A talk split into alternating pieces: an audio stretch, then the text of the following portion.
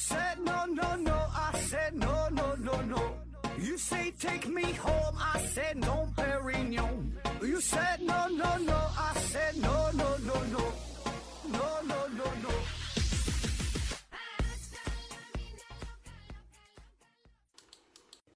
拼命探索不求果，欢迎您收听思考盒子。本节目由喜马拉雅平台独家播出。呃，这一期呢还是回答听友的问题哈。The first one，思维盒子提问说：盒子新年好啊，这都啥时候的问题了？说为什么天花呃可以消灭鼠疫、霍乱、狂犬病、麻风啊等等这些大名鼎鼎的传染病，都没有听说大规模发病，还不能说已消灭？K 二幺五二回复说：其他的。病毒啊，有自然的生物宿主啊，动物感染了不会死，会长期跟病毒共生，所以呢，病毒也就无法消除啊。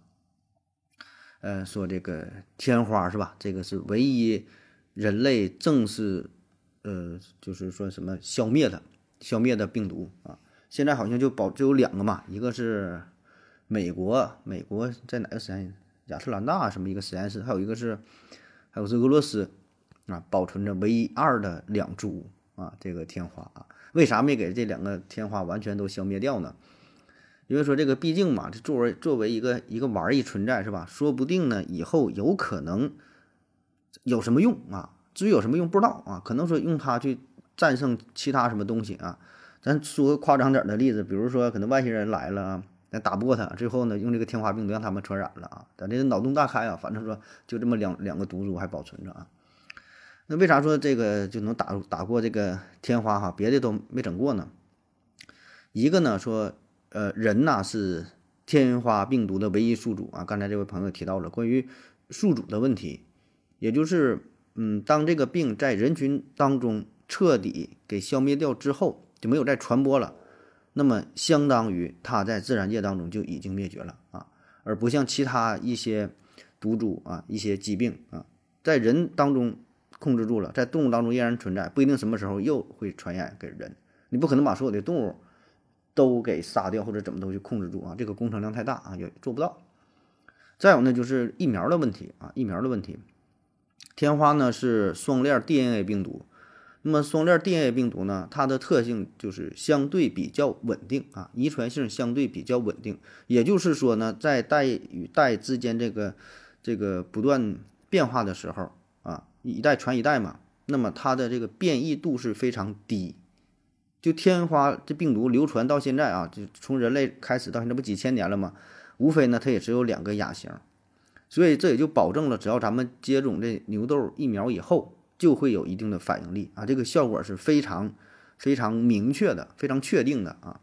但是呢，相反有一些病毒是这种单链 RNA 病毒啊，它的遗传稳定性就不高啊，变异度。极大，就算你能研发出疫苗，也很容易失败，就是有效期非常短，可能对这一波好使，下一波人家阿尔法变成贝塔，贝塔变成德尔塔，德尔塔变成西格玛，西格玛变成什么伊古西隆啊，奥密克戎哈，就咔咔咔一顿变，所以你原来的所有这些措施都失效，你很难把它给消灭掉，很难进行预防。下一个。嗯，S T P A U L 提问说，二零一五赛季莱斯特城英超夺冠的含金量是高还是低？高的理由是不是英超 Big 五？低的理由是不是英超 Big 五那个时候，呃，都低迷了，让莱斯特城夺冠了啊？关于这个英超，呃，莱斯特城哈那年夺冠的问题，我觉得这含含金量挺高的呀。这玩意儿，那你没踢过我，我就夺夺冠了呗？那这怎？咋评价？我觉得这得冠军就挺厉害。你别管什么你低不低迷，那谁让你低迷了啊？低你低迷关我屁事。下一个问题，S T P A U L 提问说，一些平台可以买流量啊？为什么这事儿是可以允许的？这不会影响平台的公信力吗？呃，平台平台买流量是吧？这东西公信力保证是会影响呃公信力了啊，但是呢。这玩意儿就为了利益呗，可以说利益是原罪啊。嗯，我不知道你说这个买流量是指的哪种啊？就是是不是类似于像一些呃搜索网站竞价排名这种啊？还是说，嗯，你说像一些短视频平台，你也也可以花钱买流量，包括说咱听咱音音频节目也可以花一些钱让你上个热搜，是不是这种啊？反正无论如何，这背后呢都是与利益相关，对吧？为了赚钱呢。那么这个公司为了干啥？为了赚钱呢？当然赚的这个钱呢，就是一个短期利益，对吧？杀鸡取卵，涸泽而渔，是就就就就这种，对吧？短期利益啊，就比如说，呃，搜索引擎这个问题啊，之前不就爆出过这个事儿吗？搜索引擎，谁给的钱多，就把它排在了前边儿啊。比如说你搜索，呃，包皮过长啊，这种搜皮包包皮过长本来是一种病啊，嗯，你一搜。弹出的结果不是对于这个疾病的解释啊，这这前第一篇全都是各种医院啊，就是你所在的这个城市的医院啊，比如在沈阳的搜啊，沈阳什么什么医院，沈阳什么还不是那种正经的啊，都那各种什么男科打过小广告这种，那么经常搜索出的这样结果之后，就会导致啊，咱们觉得这个搜索内容并不是特别可信，它的这个公信力就会受到非常严重的打击啊，所以呢，从这个角度来看哈，这种。呃，流量变现的方式，短时间内啊有一定效果，但是从长远来看，对于一个企业来说是比较危险的。嗯，就是嗯，反正咱也不知道这个这个人家领导是怎么想的哈。当然，话说回来了啊，嗯，这商业竞争嘛，对吧？不择手段啊，什么方式都可以。嗯，而且你也可以反过来想，那既然说可以买流量，那谁都可以去买。对吧？其实这个我觉得也是一个公平的事儿，就包括说竞价排名，我觉得也挺公平的。就比如说这些医院哈，你你你搜索那什么医院，嗯，割包皮儿最好啊？那你弹出来这几个从上到下，那我觉得如果说这个医院实力确实很强的话，那么他也可以去买。那保证是越有实力的，他的经济实力越强大的，那你自然就可以排在前边啊。但问题是，人家这个医院。是不是愿意这么去做，屑不屑于这么去做？有的人觉得我是人医院，我管你这屁事啊！我这不参与这东西，我不整这玩意儿，对吧？所以这个反正也得是看不同的企业啊，不同的医院，对吧？他这个想法是怎么样的啊？但无论如何吧，我觉得就这种平台，呃，就是靠靠这个贩卖流量哈，靠这个赚钱的话，嗯，这个事儿可以这么去做，但是呢，你要事先声明。把这个事儿啊做到充分的告知，就比如说谷歌啊，它呢很大一部分收入也都是来源于广告，对吧？对于什么竞价排名这个，它也有啊，但是呢，人家上上边会明确标注着说这个是这个竞竞价排名的，对吧？就做到一个充分的告知提醒的作用，这叫啥？君子爱财，取之有道，是吧？但是呢，有一些搜索引擎做的就不是特别到位，那么它在。利益面前啊，还有这个这社会责任这方面，就是很难做到一个平衡。有一句话嘛，叫“责任越能力越大，责任越大呀”。这话我觉得有点道德绑架哈。但是呢，对于一家企业啊，特别这种互联网企业，如果你有足够影响力的话，那么国家必然呢要对你进行一定的制约、一定的管控，对吧？因为你这种就甚至影响到我们日常生活息息相关的这个事儿了，甚至影响生命的事儿了。那么在这种情况下，不管那是不行的。是吧？所以这个前一阵出了那魏则西事件，是吧？它就会有这种悲剧的存在啊。所以这个该管必须还是得管，对吧？赚钱可以是吧？那你这玩意儿看你怎么怎么怎怎么去赚了是吧？你这个价值观啊是摆在哪儿了啊？下一个问题，呃，养宠物不环保，为什么没见过有人抗议养宠物？这问题没没看太懂啊。养宠物不环保。这是你你觉得养宠宠物不环保吗？我怎么养宠物不环保？这为啥不环保啊？你就举点例子证明一下，然后说为什么没见过有人抗议养宠物？那只是你没见过呗啊！我我我就见过啊。下一个，目前有没有致死率百分之百的疾病？呃，K 二幺五二回复说有啊，狂犬病就是啊，致死率百分之百啊，这个就得看你怎么怎么定义这个就是。致死率是百分之百了哈，我给你举几个例子哈。除了说这狂犬病，狂犬病吧，这个说法还不一样啊。一般说是百分之百，但是有一些医疗书籍上他说几乎是百分之百啊，就显得严谨一点儿啊。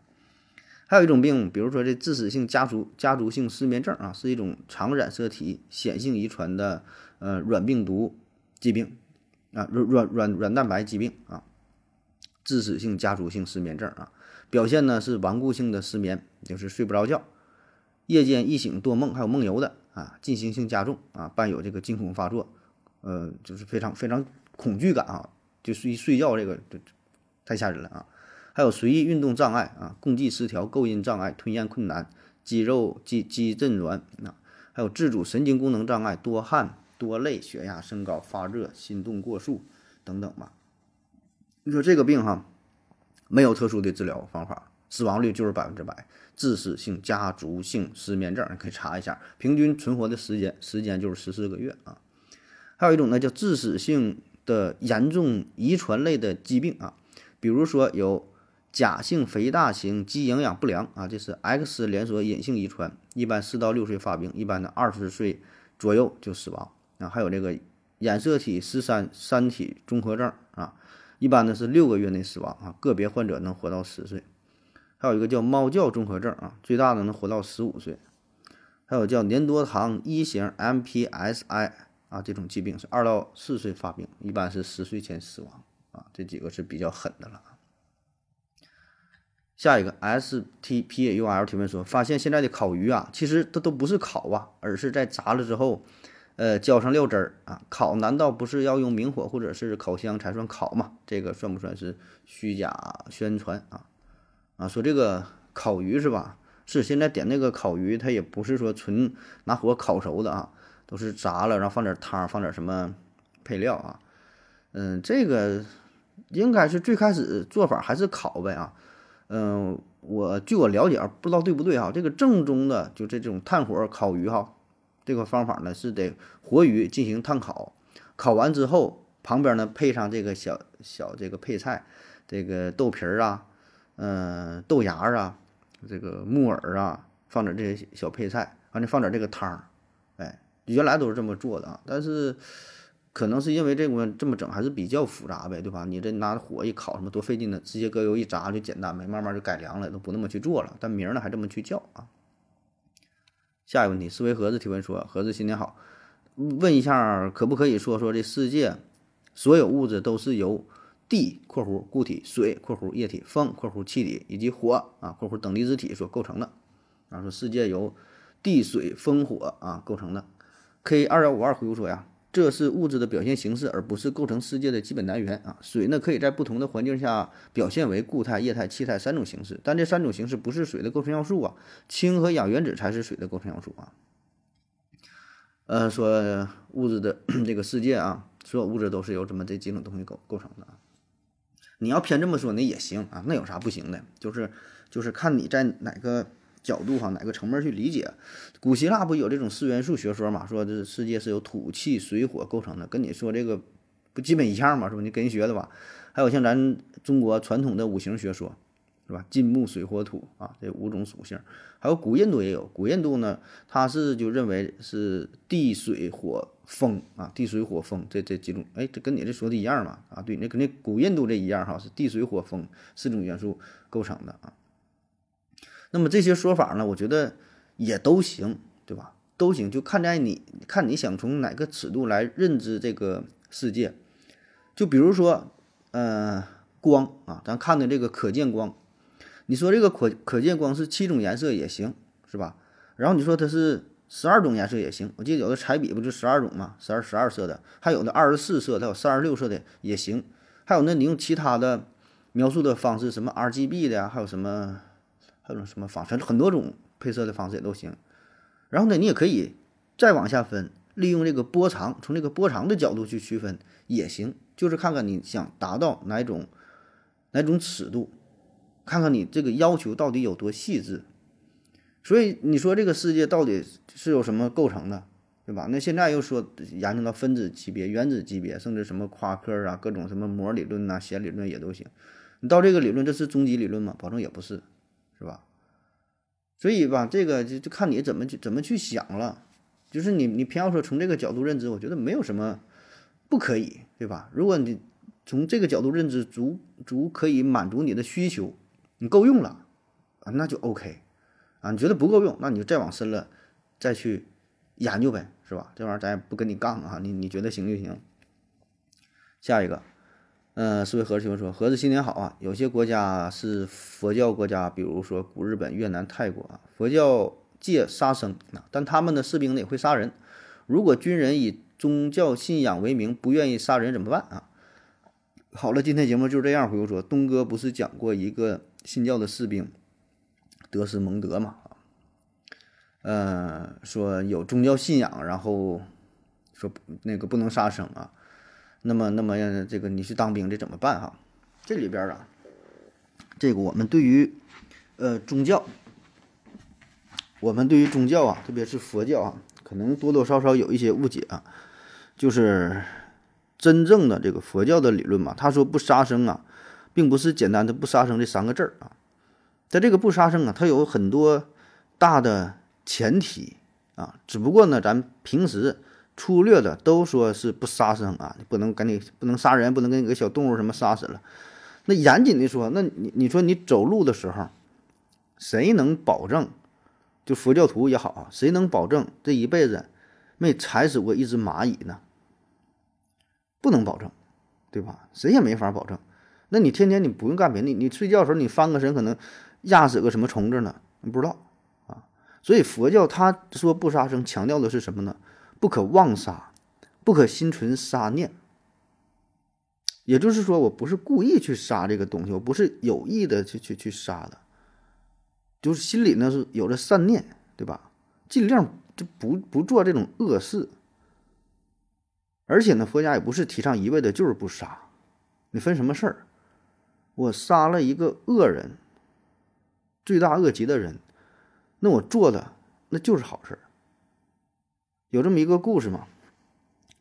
呃，说有一个村子啊，一个村子，这个村子呢里边有一条毒蛇，这个毒蛇咬了很多人，甚至很多人因此是失去了性命啊。然后村民们都十分害怕啊。而有一次呢，一位比丘经过了这个地方，坐在这个树下边休息啊。然后这个毒蛇呢又要来咬他，哎，然后看到这个比丘啊是面色如常啊，一点不惊恐，就非常惊讶。然后呢，比丘啊就对这条毒蛇说。当你咬人的时候，你给他们都伤害了，人们呢处于极大的恐惧和痛苦当中，甚至还会丢了性命啊！你这么做是不对的啊！慢慢慢慢一顿讲，讲完之后呢，毒蛇醒悟了啊，说我这以后不再不能咬人了啊，我一心向善，哎，然后呢，这个这个这个比丘就走了啊，啊，这毒蛇还在这个村里待着，但他真就不咬人了，他不咬人之后，大伙就不害怕他了。哎，逗他玩儿啊！有的小孩儿拽他尾巴，踩他尾巴；有的还用石头打他。说一过去你咬我，我就现在我就扎你嘛！给这个蛇呀，差点是折磨死了啊！最后呢，是村民们把这个蛇当成一条绳子，当做一个颈绳，甚至用它去打水啊，就比较夸张了。啊，这天呢，这位比丘又来到这里，看到这个蛇呀，就是折磨的不行不行的了啊，快要死逼了，然后就给这个蛇呢敷了一些草药。哎，说的你原来不挺牛逼吗？是吧？原来这么厉害啊，欺负村里人，现在咋的了？那蛇说：“我不领悟道理吗？你不干我的吗？不咬不咬人的吗？不得态度好点吗？”然后比丘就说：“呀，我跟你说的这些话呢，是让你抑制咬人的冲动。你没有什么理由，你不要去咬咬人，不要去伤害别人。但是呢，你不能断绝了自己的本性。”任何行为都对都得有一个度，是吧？你杀人不对啊，一味的、一味的妥协，受人欺负也不行。所以呢，就是你人生在世哈，处理各种问题吧，这个规则吧要遵守，但是呢，你又得做到适度的这个圆通，你得学会学会变化。这个才能最后达到圆满，而不是说一味的这个遵循这个死的教条这个规则。哎，所以呢，叫没有霹雳手段，莫行菩萨心肠啊，这是罗织经里的一一句话，就是说，当你没有足够智慧的时候，没有足够能力的时候，你也不要过于心善。就有的时候，你的善念反而呢会被别人所利用。做的反而是一个坏事儿。你看现在这个社会上有很多那种行骗的、诈骗、骗钱啥的，就是利用人的这个善念啊。所以有句话说嘛，叫善良要有锋芒，退让要有底线啊。所以这个世界它很复杂的啊，不是说让你一味什么做好事儿那行，那你想法挺好是吧？出发点挺好啊，那出发点挺好，你就在出发点待着，你别别别出来是吧？别出来祸害别人啊。下一个问题，思维盒子提问说：盒子新年好。为什么有些植物是有毒的，比如说独孤、呃夹竹桃等，但好像除了河豚，没有什么动物肉有毒啊。好了，今天节目就是这样。回复说，动物有自己的防御方式，不一定要有毒啊。啊，说动物有毒的，动物有毒的也有啊，像鱼类啊，有一些这个组胺可以可以让你中毒，还有像一些贝类啊，一些珊瑚鱼啊等等也有啊。但确实好像是动物相对来说有毒的比植物当中有毒的少。我觉得那就是因为动物如果它有毒的话，它不给自己就毒死了吗？而且你说这种。毒啊！你说是肉有毒是吧？啊，肉有毒啊！那你要这么说的话，像有一些什么毒蛇呀、什么蜘蛛啊什么，那不算是吧？身上的毒液，你说是纯肉有毒啊？对，那就是如果这个动物的肉本身都有毒的话，那它自己也很难抵御是吧？而且呢，你说这个植物有毒，其实这句话吧说的并不并不严谨，这里边有一个大的前提，就是这个东西对于人类来说是有毒的，就这个植物。本身植物没有什么有没有毒？你说植物怎么就有毒啊？假设说地球上没有人类的话，你说哪个植物是有毒的？没有什么关系吧？人就正常活着都挺好，植物之间也没有什么互相伤害的，谁能给谁毒死也没有，只不过都是从咱们人类的视角来看待的，来进行分类的，哪个东西能吃，哪个东西不能吃，哪个有毒，哪个没毒，对吧？就人类视角嘛，这东西你这不准呐，你你这个太太唯我了，对吧？下一个，思维盒子提问说：“盒子，你新年好啊！开个脑洞，如果可以实行星际旅行的话，这个盒子设计太阳系九大行星深度游啊，盒子会推荐哪些景点？如果盒子做太阳系房地产开发，会选择哪个有特色的地方？比如说在冥王星上可以看到喀戎的地块啊，啊，这脑洞开的是挺大是吧？以后星际旅行哈，旅游啊，这景点儿。”那也那可可看的可多了，是吧？你各个行星啊、小行星啊，什么玩意儿都有各个的景色。比如说你去水星上，水星上这是八大行星当中温差最大的，温差达到六百多度，是吧？还有呢，可以上金星上旅行，金星上的太阳是从西边出来的，是吧？这个你在别地方是看不到。还有呢，你去木星啊，看看这个最大的、最大的的行星了吧？然后呢，南半球还有一个大红斑啊，这都是景点啊。还有像这天王星，它是躺着躺着转的啊。还有那冥王星上面有个爱心什么的，是吧？这些都是比较知名的哈。要仔细挖掘的话，那保证是大有看头，是吧？地球上有些景色咱还没看全呢啊，更何况是太空当中了啊。然后说会选择哪个最最有特色的这个这个地块哈？那我先把这个火星和木星之间的小行星带包下来呗，整一个飞行障碍赛啊，躲避这些小行星，是吧？大伙儿都来开个飞船搁这边飞啊！嗯，下一个，L R Y 四二五零零零零提问说：合着合着太极图是什么？为什么设计成这样？啊，太极图是吧？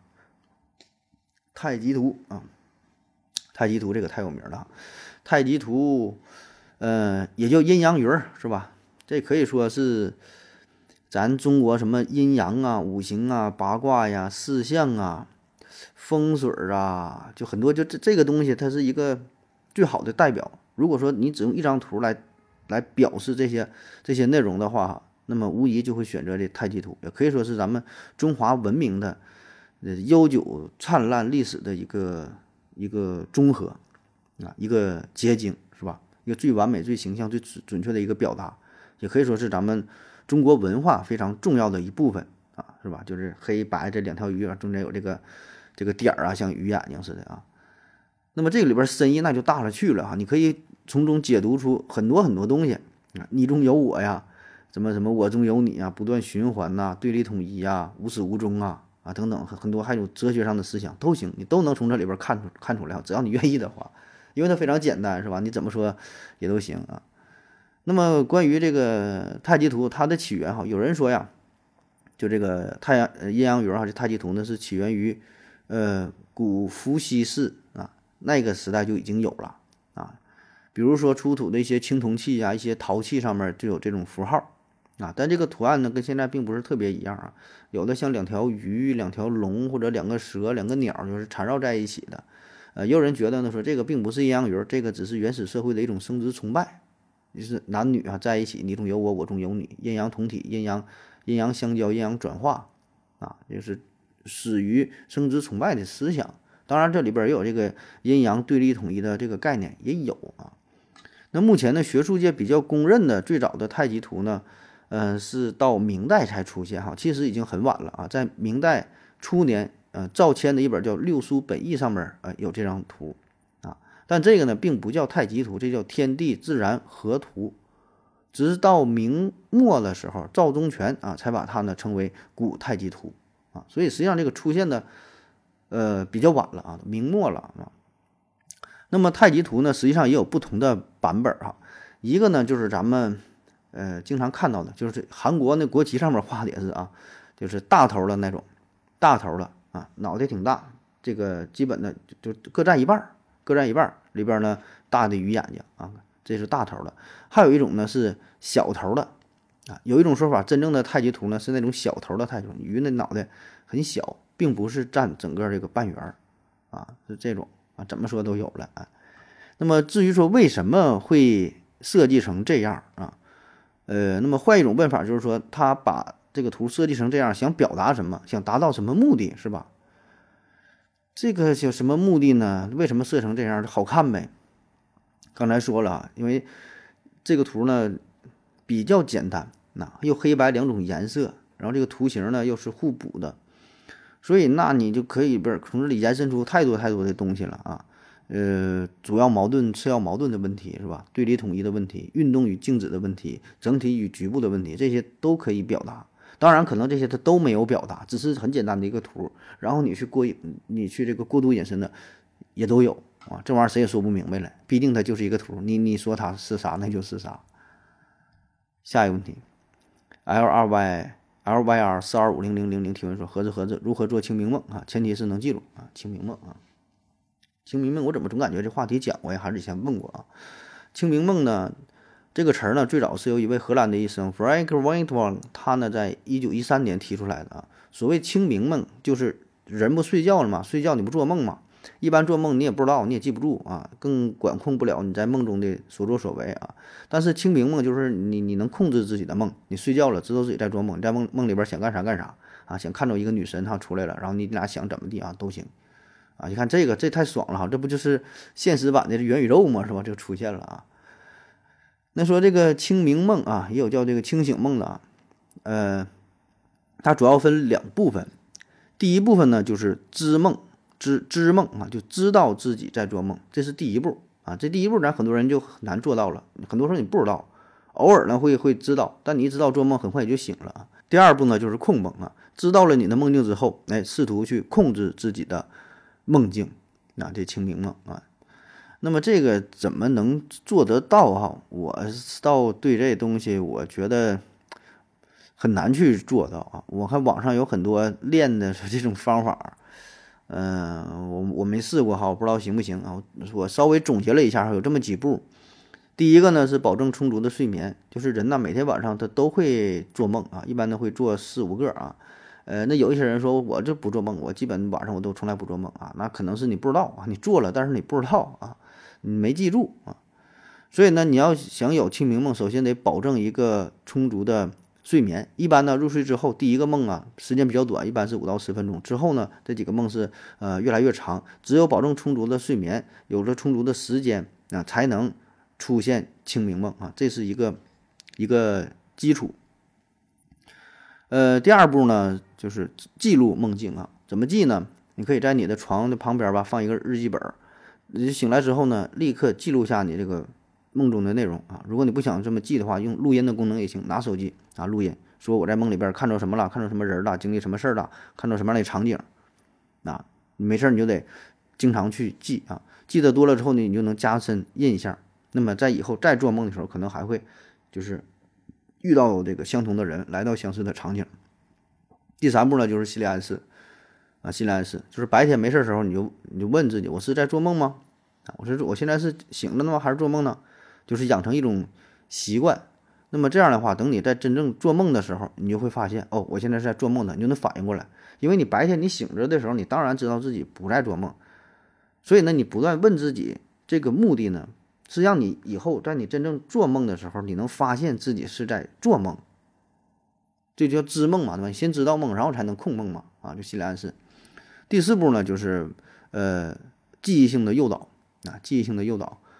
呃，他说呀，你可以设定一个闹钟啊，他说让你入睡后五小时把你叫醒。我觉得这个时间点整的这么精确哈，不知道不知道这好不好使啊？反正他让你这么整的。嗯嗯，你睡觉之后五个小时叫醒，叫醒之后呢，再睡个回笼觉。说你睡回笼觉这个过程当中出现这种清醒梦的几率就要更高。啊，就你一觉到天亮这个睡不行啊。然后说真正到了这个控梦的时候啊，你不知道自己梦了吗？然后准备控制这个梦啊，准备控制这个梦啊，一定要循序渐进，不能一下来太猛的啊。比如说你一下，哎呀，知道我现在做梦了，然后想要干啥？我想，我想，我想在天上飞啊！我想，我想跟大老虎打架啊！我想，我想梦着班花，让班班花过来帮我，这不行啊！这你一下就刺激太大就就行了，你得一点点来，一点点来，一点点这个加深你的需求。啊，不能一下弄太猛，太太猛的就醒了啊！啊，这网上说的，我不知道灵不灵，我是我也没没太没没试过这玩意儿啊。下一个 L R Y R 四二五零零零提问说，为什么我在睡午觉的时候更容易记住梦？嗯，K 二幺五二回复说，午睡是浅层睡眠，因此呢容易做梦啊，深层睡眠是不做梦的。啊，为什么中午睡觉容易记住？我觉得这就是因为你睡的时间比较短。就是你刚睡觉时间不长，出现梦了，然后很快你就醒了，完你你就记住了呗。就好比说你在晚上睡觉的时候，突然惊醒了，那你保证记得比较清楚，对吧？中间离得比较近呢，刚做完的事儿能记住啊。下一个问题，轰着羊群，轰着羊群去浪荡啊？提问说，何志兄你好，最近呢看新闻说全国多地血站出现血荒，能讲讲是什么原因造成的吗？另外呢，讲一下献血和用血的流程，其他国家是如何操作的？谢谢。呃出现血荒是吧？出现血荒，血荒其实在中国一直一直这个血液就输血的事儿啊，存在很大的缺口啊。那为什么说最近说又出现血荒了啊？你说这个最近呢，就是去年年末的时候，你看这都是新年好嘛，都过年这一阵儿哈，这阵儿的问题啊，也就是你听到我的这个声音的时候，应该是在两三个月之前嘛，一月份左右啊。那么这时候为什么会出现血荒哈？嗯，一方面呢，就是因为，嗯，这疫情的缘故啊。那么疫情这么长时间，很难组织大规模的呃献血，因为什么呢？你平时献血那很多就是靠这个大学生对吧？组织大学生去献血，那你有疫情的话没法聚集，所以很长时间没法去组织这个人群聚集去献血。再有，呢本身这时候大学生也放假了是吧？大学生一直也是献血的主力军啊，这个我觉得是一方面。还有呢，就是因为那那那个放开之后嘛，他觉得我阳了，阳了，那谁也不可能不可能在这种情况下去献血。再有呢，我觉得也是跟那这个季节有关，冬天啊，冬天本来就是献血的淡季，一直都是。因为什么呢？冬天穿的多，啊这就是非常直接的原因。你穿的多，你想献个血，撸起袖子去去献血是吧？很麻烦，不像夏天，你穿个短袖是吧？你穿个就非常单薄的衣服。撸起袖子就能干，所以你看这个流程上，别看这么一点事儿，就冬天跟夏天的献血的比例都有一个明显的变化啊。这些原因集中在一起嘛，就导致了就是前一阵时间哈血荒问题。然后说其他国家如何操作，其他国家也都是啊，很多国家也都是这种啊，就是那个那个免费献血啊，无偿献血啊，怎么做？呃，美国反正我知道是比较繁琐。啊，比较麻烦，就是你想献血到那会儿填一大堆单儿，呃，就你的这个个人信息调查这种，然后呢，就是问你有没有什么遗传病啊，什么过敏呐，做没做过手术啊，甚至说最近的性生活啊，怎么怎么地呀，在在哪个国家都去过哪个国家待过呀，在国内待多长时间呐，怎么怎么，特别细啊，调查的特别细，然后它里边还有各种小册子。你就你你就答这个题你就做吧，我估计没有一两个点整不完啊！整完之后最后一看啊，不行不合格，回去吧，啊就白整了。下一个问题啊，最后一个问题了。呃，习得性利己提问说：盒子，远古时代呀，人类用贝壳当货币啊，那么住在海边的人呢，不是发了吗？K 二幺五二回复说：使用贝币只是居住在内地的农耕民族。而没有海滨居民啊，因为稀缺嘛，呃，实检并运输的成本远远高于货币面值啊，才具有当做货币的使用价值。思维盒子回复说：“现在用黄金当货币，有金矿不是发财了吗？你去南非看看，加纳国家是不是富得流油啊？呃，说用这个贝壳当当货币这个事儿是吧？呃，首先呢，咱得先说说为啥选择贝壳当货币。你看啊，呃，金子啊，自古以来呢，金银啊，这些都是硬通货，都当货币，不管是在中国还是在外国，不管是在各个朝代哈。”因为这金子它有一个特殊的属性啊，有一些特殊的属性。首先，这个东西嘛，不能太多，对吧？你说用石头当货币，那是不现实，是吧？随便捡一块，然后不值钱了啊。金子呢，不能不太多，当然也不能太少。你太少的话，太稀缺了，你就没法用这个东西当货币，你没法流通啊。特别少，是吧？像什么某些贵金属、超贵的金属，就元素周期表当中那种特别罕见的、特别稀缺的。也不行，是吧？太少也不行，太多不行，太少呢也不行。然后这东西呢本身还得是易于保存，对吧？你不能放几天放坏了变质了啊！你说，嗯，掉水里了，下雨这一冲啊或者怎么的就保存不住了也不行啊。所以你看这个金子它天然就有这种属性啊。然后呢说像这个贝壳，那贝壳呢也是，是吧？贝壳也也有这些。这些属性啊，刚才还忘说一个便于携带啊。如果那东西特别大的话也不行，整个东西拿两个麻袋背背着哈，扛不动也不方便啊。便于携带，金针呢这些都符合啊。那么贝壳呢，在过去来说，对于内陆人士来说呢，也有这种属性，比较小，便于携带，也不变质，对吧？放几年也没事儿。那不是特别多，也不是特别少啊，想弄呢也能弄着。嗯，但是你说这个住在海边是不是发财了哈？首先呢，能。用作用来当做这个钱币的贝壳呢，并不是普通的贝壳，不是说你在海边捡个东西就行。它有呃特殊的那么那么几种啊，我忘了叫什么名了，就是那那几个种类，你得长的是那个造型的才行。而这几种贝壳呢，也不是特别容易去采集到，都得是在就是呃深海当中，甚至都这个多少多少米啊，你才能找到。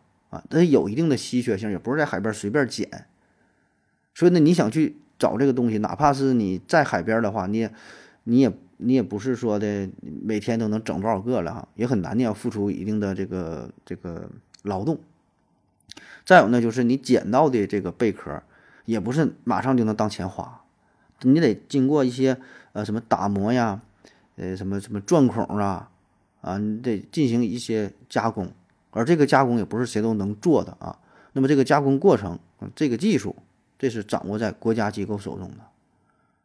所以呢，即便是就是有人真的捡了这个贝壳，也没啥没啥用，也没法就是真的把这个当成钱来流通啊。里边有很多的限制，那国家自然也不会允许私人造币是吧？自己造钱那怎么可能呢？而且当时呢，呃，还有一些契约，就是对国家印发相关的一个凭证。说这个钱呢，是是，呃，是这个国家发行的，它有这么一个一个契约。如果说发现这个是造假的话，那是重罪，是吧？那基本都是砍头、连坐、株连九族啥的。所以一般人呢也不敢这么去整啊，这也就保证了，呃，贝壳的这个流通啊，也不不至于说的影响到这个经济市场啊。所以你看现在很多的字儿跟钱有关的，是吧？都是有这个贝壳这个贝字啊，像像像贪污的贪啊，赌博的赌。还有什么呢？贫穷的贫，还有什么？反正跟钱有关是吧？基本都有这个贝字、贝壳。好了，感谢您各位的收听，谢谢大家，再见。感谢您的聆听。如果您也想提问的话，请在喜马拉雅平台搜索“西西弗斯 FM”，在最新一期的节目下方留言即可。欢迎您的参与，我在这里等你哦。